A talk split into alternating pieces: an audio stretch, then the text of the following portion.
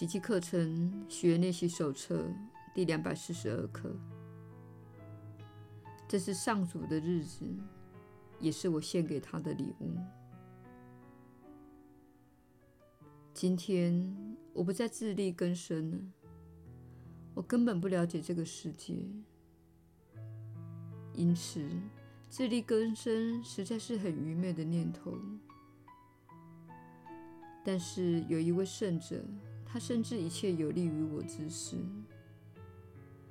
他很乐意为我选择那唯一通往上主的路途。我把这一天献给他，因为我不想继续耽误返乡的时辰。唯有他知道通往上主的归途。因此，我们把今天献给你，全然敞开自己的心灵，来到你这里。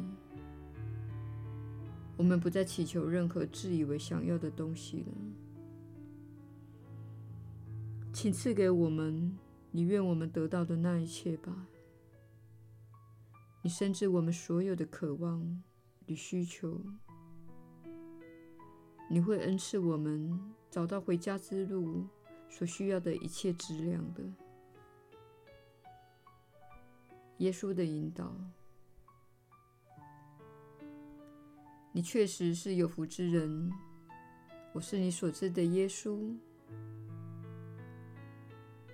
请想想，你问认为自己想要的一切。我想要更多的食物，想要更多的钱。我希望自己可以参加那趟旅行。我认为自己应该可以得到这个或那个。也请想想，你为了达到那些目标而付出的努力。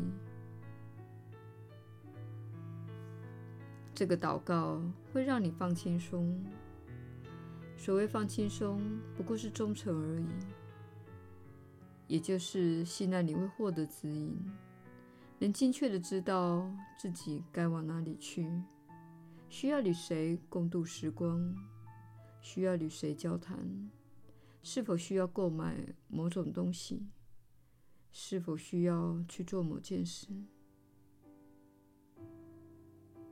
放轻松是一种证明，代表你了解的自己并没有离开上主，而且深深连接着内在的指引。它会引导你获得你所需要的事物。